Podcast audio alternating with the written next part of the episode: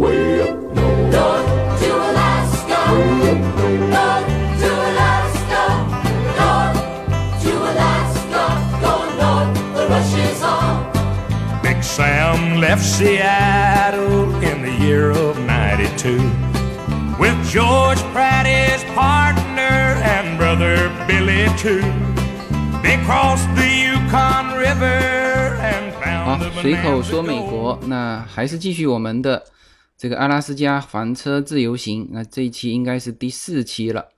呃，非常高兴，昨天是看到了呃这个系列啊，这个旅游系列上了首页。首先介绍一下现在坐在我身边的嘉宾哈，就是这次阿拉斯加自由行的总策划者啊，这个叶子同学来跟大家打个招呼。Hello，大家好。那我们现在呢，其实已经结束了阿拉斯加的这个房车自由行。我们现在人是在西雅图，昨天我们玩了一整天的奥林匹克国家公园，现在我们是在奥林匹克国家公园旁边的一个海边的小镇。我们在房间里面啊，这个落地窗外面是一片大海啊。这可惜今天的气候不是太好，没有出太阳。如果出太阳，这个海水的颜色就不一样。现在呢有点灰，但是呢看出去的风景还是非常美的。其实我觉得还是要感谢一下这个我们这次同行的旅伴，就是啊，旅行的伴侣是太重要了。我们这次也非常幸运，这个和呃之前跟大家有有聊过哈，就是跟我的一个听友，他呢这个我两次录节目，他都是帮我们带看孩子啊。那现在我们 Yuna 跟 Lin 呢，在他们的房间，在他们正好也带了小孩，所以说我觉得。因为我这个节目出来之后呢，有很多人跟我说希望跟我们一起旅行。那我觉得可能我们现在的要求的标准还是有要求的哈，就是第一要求要带小孩的，如果没有带小孩，单身的那个那个那种行动特别迅速的，我觉得我们是绝对是会拉后腿的。所以说呢，这个大家要差不多的玩在一起，就是什么呢？没有说对于这个旅行有太高的这种要求，就是说啊，一定要每天走多少地方，啊，一定要每天这个怎么怎么充实，呃，所以我们觉得这次的旅行伴侣还是选择的非常好。昨天呢，我们是在海边，就是泊船的码头，呃就是下那个小船的那个码头玩了一整个下午。因为有小孩嘛，所以说你也不可能说。其实我以前就是你说的那种，每天要走多少个地方然后一定要走到哪里，然后我计划去的哪几个点，今天一定要去的那种。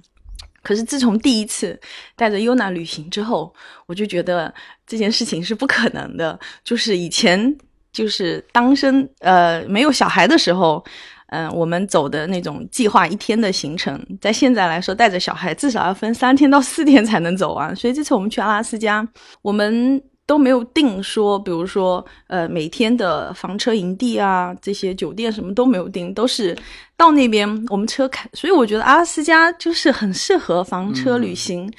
就是它的营地特别多，然后呢就在路边上，然后也很容易找到。这样就是说。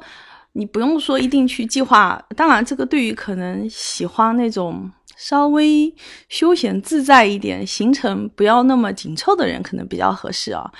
就是你不用说一定今天要开到哪里呀、或者怎么样。就小孩如果说他喜欢这个地方，可能就一片大草坪，他想多玩一会儿，你就让他多玩一会儿，然后我们再开车走，然后随便如果到了点呃四五点的时候、五六点的时候，你想在路边找个营地住下来，那他那边路边上营地特别多，基本上都能找得到，都不用说提前订，你就开到那边去就能有了。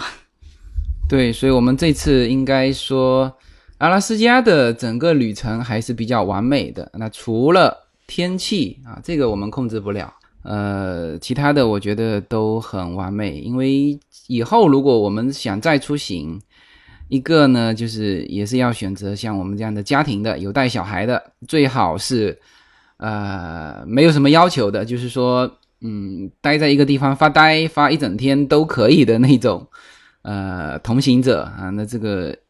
我们现在风格也随着有的小有了小孩哈、风格也就变过来了。所以说，不同的阶段确实是不同的。现在比较偏度假型，对，现在变成美国人的度假嘛，以前说是中国人的旅行，现在是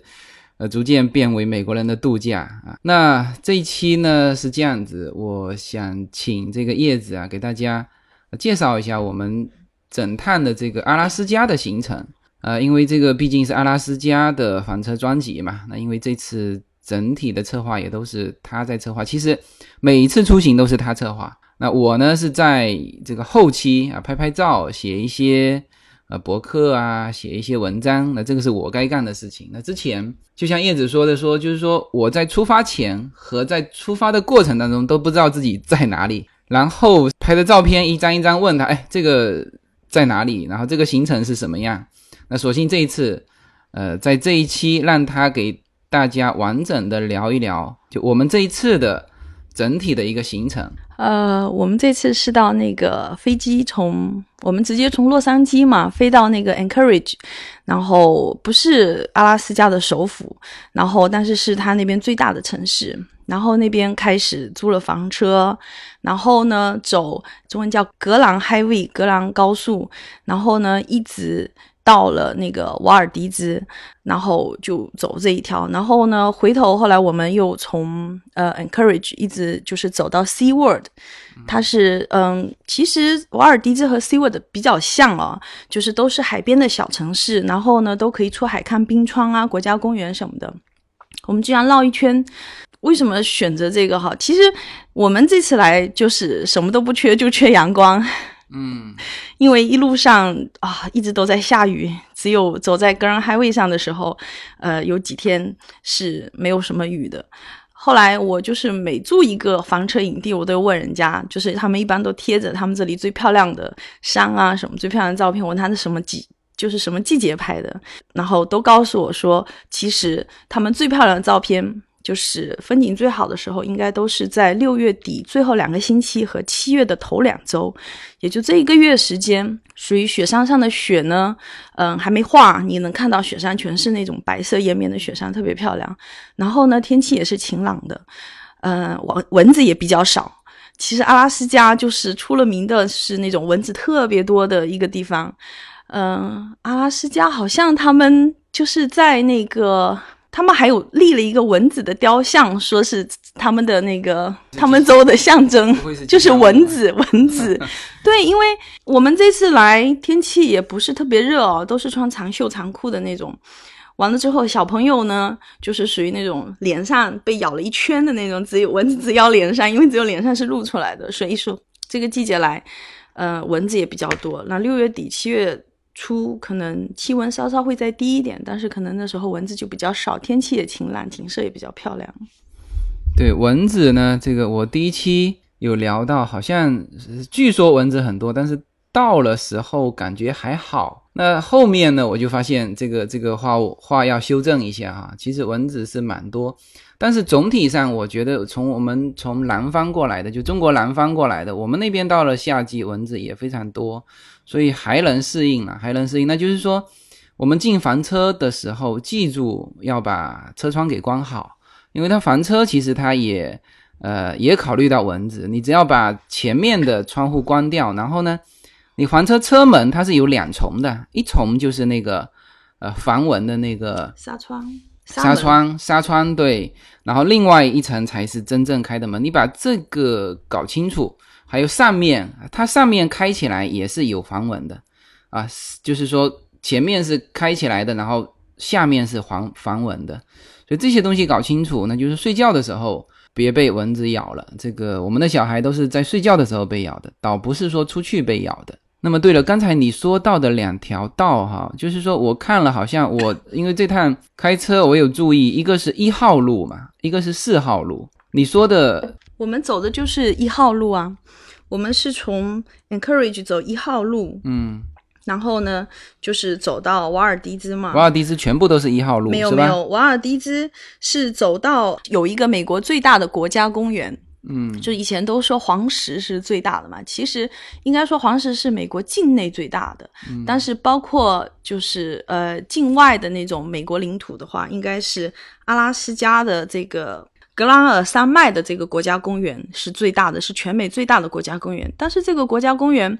就属于那种其实人是蛮少的，因为呃阿拉斯加国家公园就是其实我以前很喜欢美国国家公园，但是后来我发现阿拉斯加的国家公园跟美国其他地方的国家公园不太一样，就是大部分阿拉斯加大部分国家公园需要乘坐飞机才能进去的，它没有修那么多的路进去。我们这次去那个呃兰格尔那个国家公园那边，也是乘小飞机进去看的。它其实可以乘小飞机进去落地，但是因为我们带着小孩嘛，然后其实阿拉斯加的很多那种徒步的线路啊，特别的长，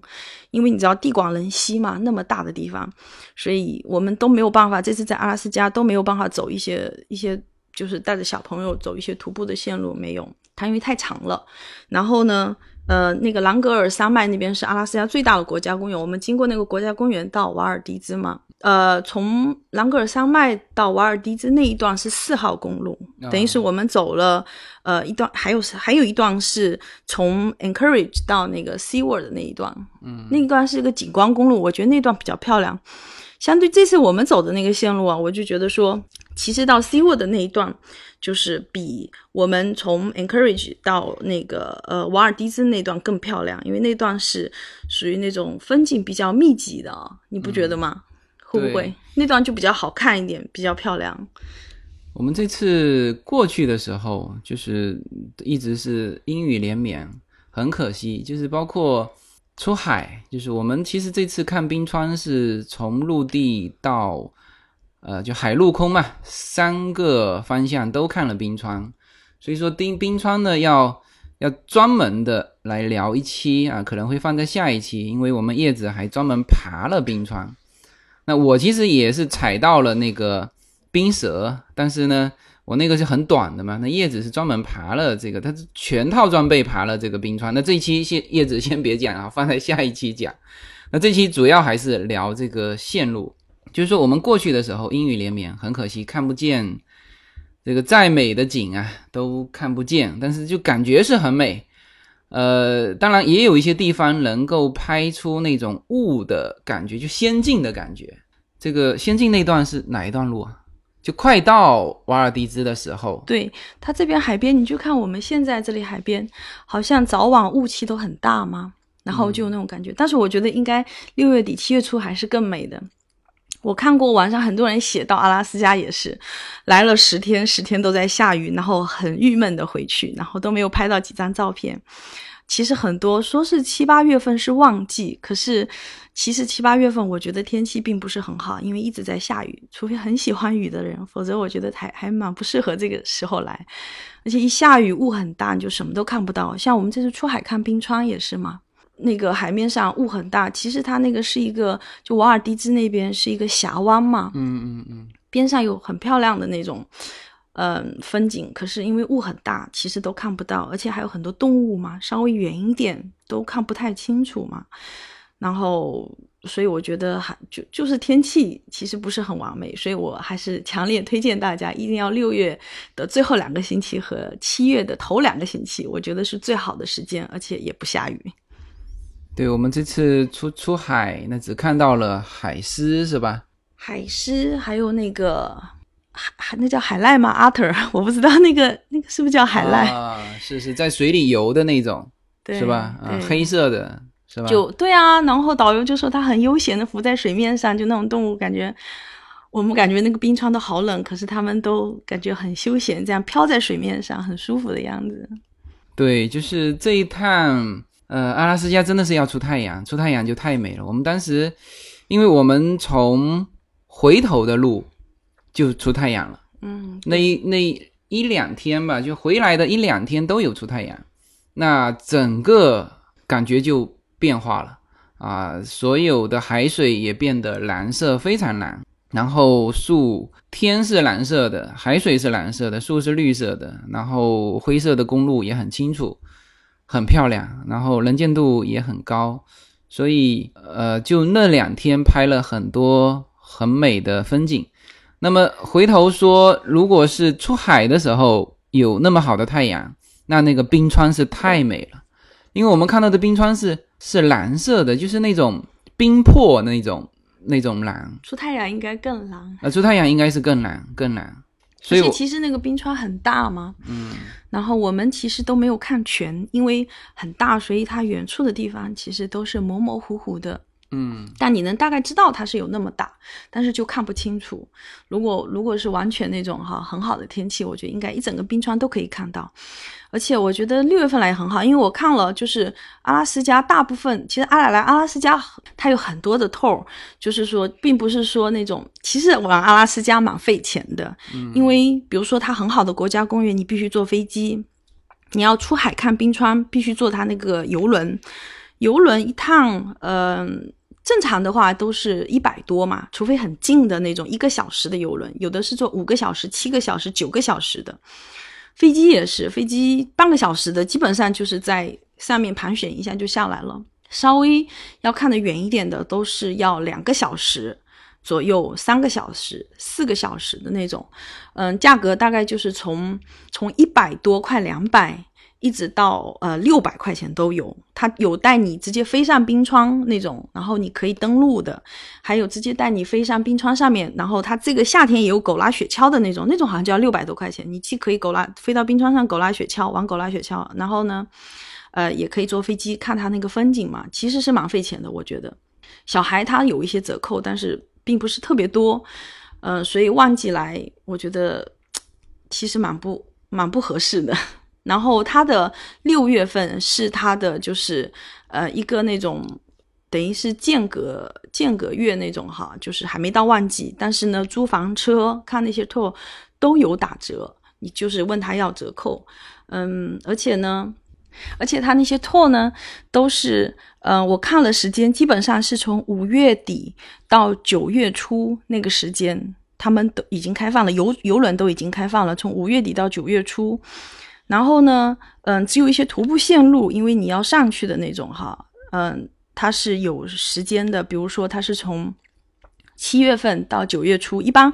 呃，如果想参加它的多一点的那些 tour 的话呢，我觉得应该要在九月的十号之前要来，因为再推后的话，它就比较少了。封闭了。就开始因为开始下雪了嘛，它很多地方就去不了了。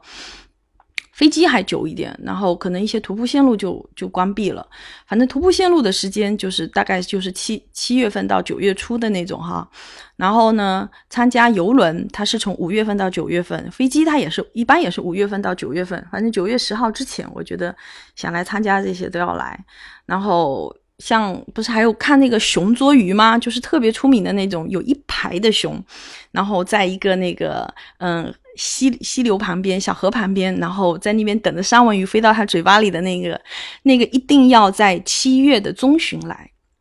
然后最好你要提前半年订票，因为呢，如果你不提前的话，肯定就没有没有那个，因为它那个国家公园也是要坐水上飞机进去的，呃，然后它而且有限制人数嘛，因为可能怕人太多，就是会影响到野生动物的自然生存的环境，所以它有限制人数，而且要坐水上飞机。它一天的那个 tour 好像价格是七百美金左右，呃，含税七百多一点。没有什么能够阻挡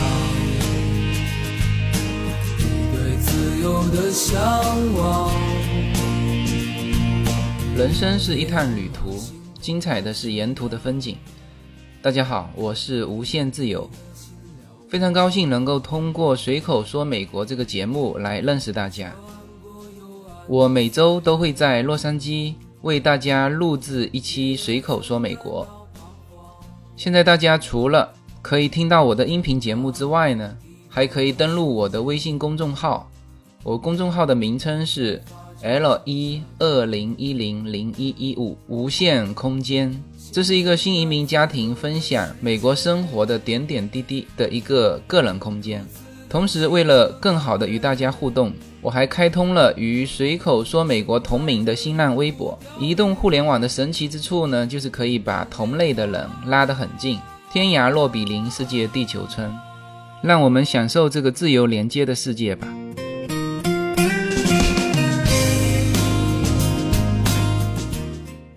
OK，我们现在那个还是回顾一下哈，就总结一下这次的行程哈，就是呃，我们这次总共是九天，对啊，就房车总共是九天。其实我们是玩的比较宽松，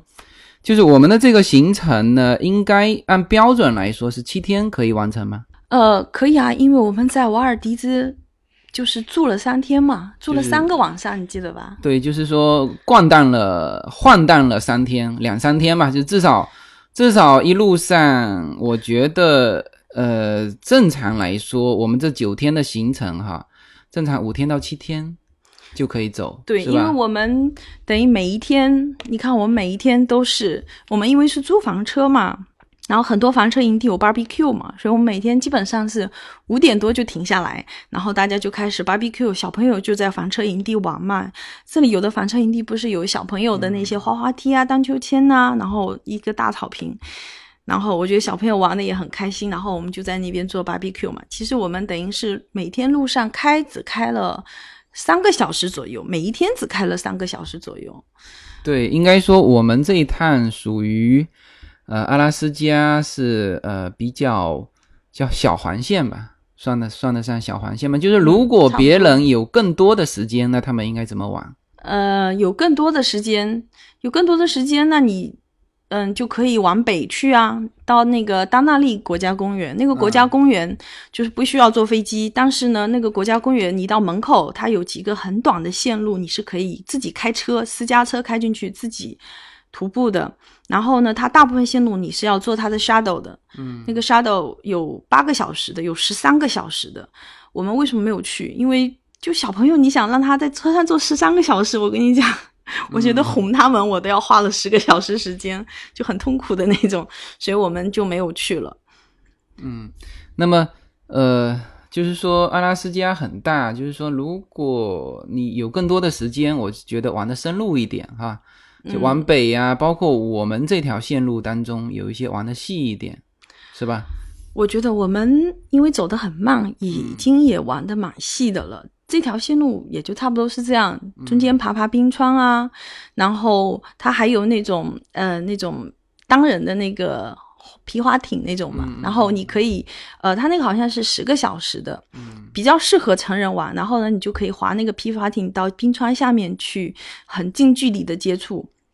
然后那个在 SeaWorld 是没有，一定要到，好像是在瓦尔迪兹才有，就是那种就很棒的那种那个皮划艇的一个 tour，一定要到瓦尔迪兹。我们当时还有设计过另外一条线路，就是说前面陆地也是这么走，然后到了瓦尔迪兹再坐游轮轮渡轮渡回到哪里？坐轮渡回到叫做呃 Whiter，好像一个那个地方，在那边有一个冰川叫 Portage。呃，到 Whiter 那边的话，就是那个轮渡哦。我去那个营地问过那个老板，嗯然后我说有没有轮渡，他说他昨天刚刚打电话问的，他说那个轮渡呢，嗯，接下去的两个星期都没有位置了，呃，所以订那种轮渡一定要提早订。就那种轮渡是可以把房车开到渡轮上面去，对。然后呢，就是就是这一段渡程，不是说像我们当时出去看冰川那样子，出去玩又回来，是吧？你等于是把房车开上去，然后是渡过这个地方，就是轮渡，它不是游轮，嗯，它就是反正载你过去，大概是呃六个多小时，然后也能看到一些风景，但是肯定就因为它不是游轮嘛，就少嘛，也蛮费钱的。那一趟好像也要两个人加房车，好像也要大概五百美金左右。但是就是说你省了开车的那个那个时间和精力嘛。嗯。但是我觉得天气好可能还可以啊。嗯天气不好，其实我觉得，其实我喜欢开车。这次走完之后呢，就很多人去阿拉斯加都是说坐游轮去嘛。一个是我觉得我有点晕船啊，对，这个呢，嗯，在这边我们两次哈，一个是坐游轮，这次坐了五个小时，是吗？七个小时。七个小时，这个时间太长了，那个我也感觉很不舒服。然后，呃，但游轮可能就是比较就是平稳一点，游轮大嘛，嗯就平稳一点。但是反正怎么说呢？我觉得在海里的，嗯，因为它时间做的长嘛，我是觉得肯定不可能时时有风景的那种啊。我还是喜欢开车在陆地上的那种感觉，就是说你随时停下来，到哪里漂亮你就可以停下来，你随时想下来走走，就是我反正我喜欢开车，我想我不会选择游轮。应该开车呢，最重要的是我们开车回头的时候是天气晴朗了，是吧？就是把之前没有看到的景色基本上都看了，还好回头走了一下陆地，否则我们的陆地就全部是在阴雨当中走过的，那就很遗憾嘛。这次我们是等于是走了个回头路，那当然别人可以选择环线的话，那就是可以选择就从我们的那个第一个城市叫什么？Encourage，Encourage 一号线，然后呢，经过那个最大的国家公园啊、格兰尔山国家公园，然后到四号线到这个呃瓦尔迪兹，然后再坐渡轮到 Whiter，到 Whiter，对，就这是一个环线线路，是吧？那我们这次是因为呃这个坐渡轮，呃考虑很多因素，所以说我们又回头折回去了。我觉得来阿拉斯加玩呢，嗯，我的首选一定是开房车啦。那很多人其实是坐游轮来的，但坐游轮要提醒大家一定要多带衣服，就算是夏天，游轮上也是蛮冷的，特别是到冰川前面的时候啊，嗯，而且夏天在阿拉斯加多雨，所以呢，一定要带一个那种防水的衣服和裤子，然后鞋最好也是防水的。如果是夏天来的话，呃，这样就特别是坐游轮，你如果在外面看那个冰川哈，又冷又湿的话，你会很难受。所以装备要带全，坐游轮要多带一些厚衣服，这种羽绒服，当然不是很厚的那种，薄款的羽绒服是要带的。然后开房车呢就好一点，然后还有一种旅游方式就是坐那种铁路，阿拉斯加有那种全透明的，呃，那种火车嘛，就观光火车，就其实还蛮好的。我在，而且那个火车的线路是从呃 SeaWorld 一直有往北开，然后经过那个丹纳利的国家公园，然后还在往北。呃，具体到哪里我也忘了，反正就是一直往北有一条线，火车线路是一条观光线路。然后呢，那个火车线路呢，会比公路的线路呢，就是更深入到这种比较荒野的地方嘛，就是风景会更好一些。我觉得也是蛮好的一个选择。呃，我就跟呃无限自由说嘛，我说我们应该阿拉斯加至少要来两次到三次吧，因为嗯，下次来可以选择就是坐火车嘛。然后我们从最 SeaWorld 一直可以一直坐的火车到嗯丹纳利啊，然后再往北那样去观光，然后火车也蛮舒服的，也不用自己开车，然后嗯就是路上风景也蛮好的。但是我还是就我个人来说，我还是喜欢房车，因为坐那个坐铁路。呃，坐火车出去玩，他那个也不是住在火车上的，就是每天路上是坐火车观光，然后还是要住当地宾馆的。那就意味着每天要收拾行李，不能像房车一样的，你就是住个十天下来，然后一起收拾行李。行，那这个大致的行程以及我们呃叶子的一些建议也都讲完了。那最后呢，我觉得呃要把这个价格给大家大致的介绍一下，大家心里有一个数。其实会玩的人啊，都会选择一种比较家庭旅行嘛，还是价格一定是我们考虑的一个因素之一啊。其实选择房车，呃，当然是我觉得是比较实惠。那这块叶子还是比我熟悉的多的，或者说基本上 我是不太不太了解这个，还是要叶子来给大家做一个大致的介绍。如果是七月份、八月份来呢，租房车会比六月份来大概贵了一半价格。就是我们这次租房车租了八天，而且还是那种，因为啊，房车一定要提早租。为什么我们这次租了一个二十九二十九尺的房车？因为整个阿拉斯加都再也租不到房车了。而且我们其实是八月二号来的，八月三号才能租上车，就是因为。呃，没有提早，我其实已经提早了一个半月订房车，在旺季的时候，你要提早可能更早，呃，三个月啊，这样定下去，你才能选到自己心仪的那种款式或者新一点的，也是很紧俏。而且旺季的价格比这个就是它的六月份这种价格会贵了一半，贵了一倍还是贵了一半？呃，贵了百分之五十。，对，贵百分之五十。然后呢，像如果坐飞机的 tour 呢，也是会便宜。如果你不是旺季来，而且呢，如果说你在 Anchorage 坐飞机呢，应该会贵一些。然后，如果你到那种，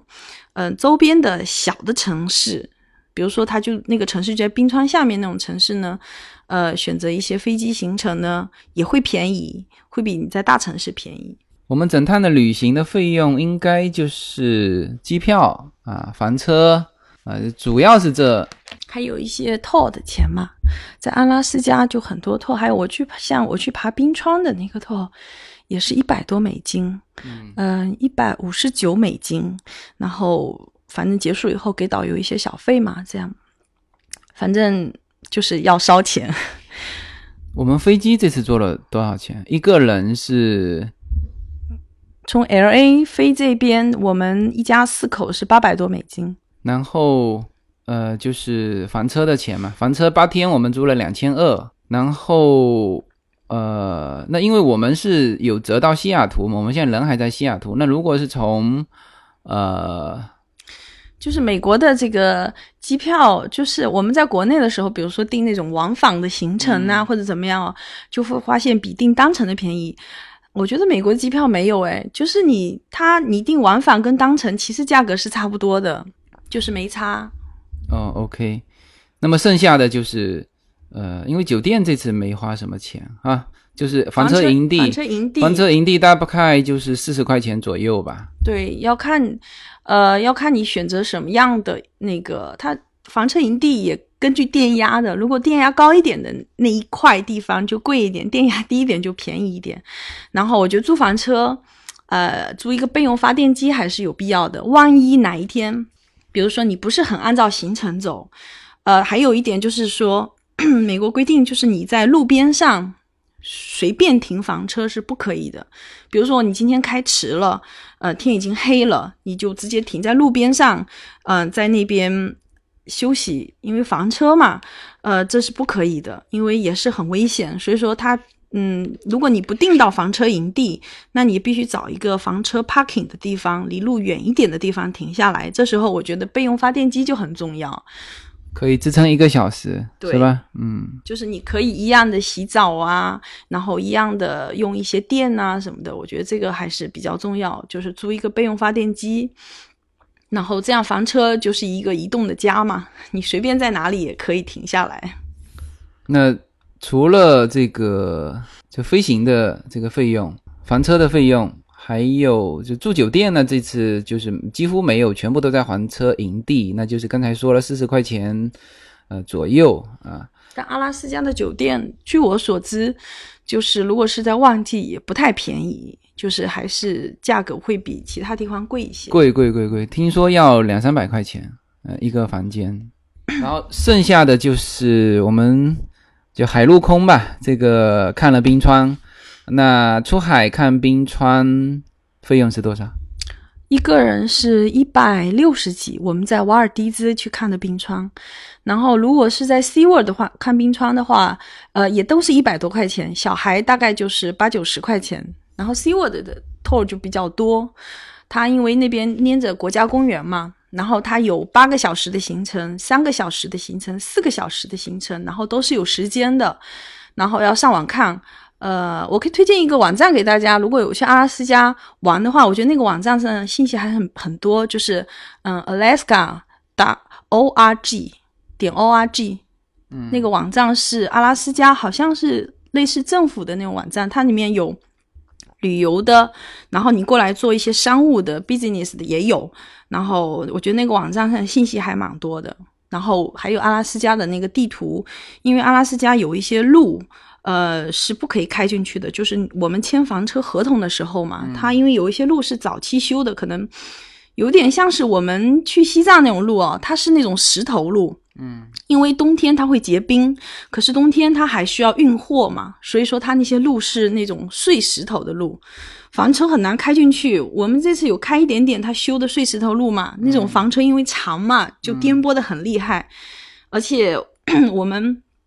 租房车出来的时候，在合同上写了有一些路你不可以开进去，万一开进去发生的一些意外或者一些车辆的一些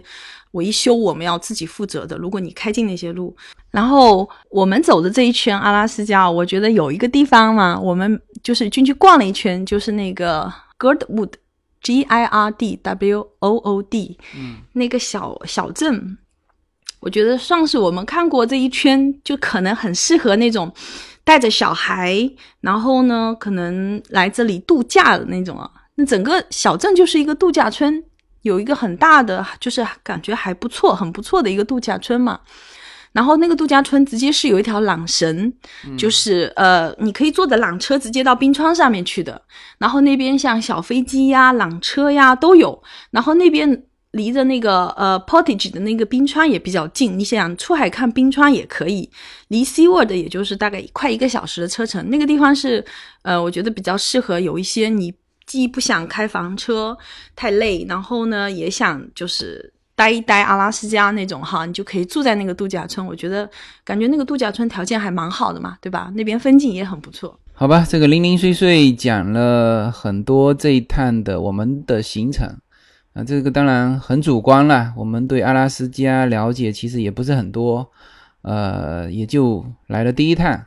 啊。那想过去以后肯定还会再来，至少明年六月份我们会带着小孩再来一次。那我觉得。就是说，我们现在因为小孩小嘛，这个这一趟出行算是比较比较辛苦的。其实，其实带着小孩出来还真是比较辛苦。那当然，而且呢，嗯，就是阿拉斯加很多就是说需要爬呀、爬山的那种冰川的那些 tour 啊，还有一些皮划艇啊玩的那种，就是真正在玩的那种，而不是只是观光那种 tour。要提醒大家，一般是要求十二岁以上的小朋友。一般是十二岁以上，你才可以跟着他那个导游一起去爬冰川，一起参加那个呃皮划艇的那个划那种那个皮划艇到冰川下面去，就是很多的项目都是十二岁以上，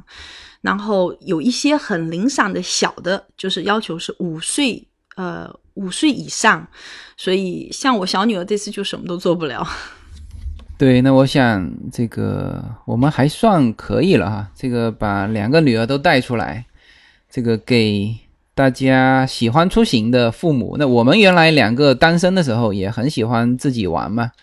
那现在刚才说过了，就是说风格变化了，因为带着小孩你没办法。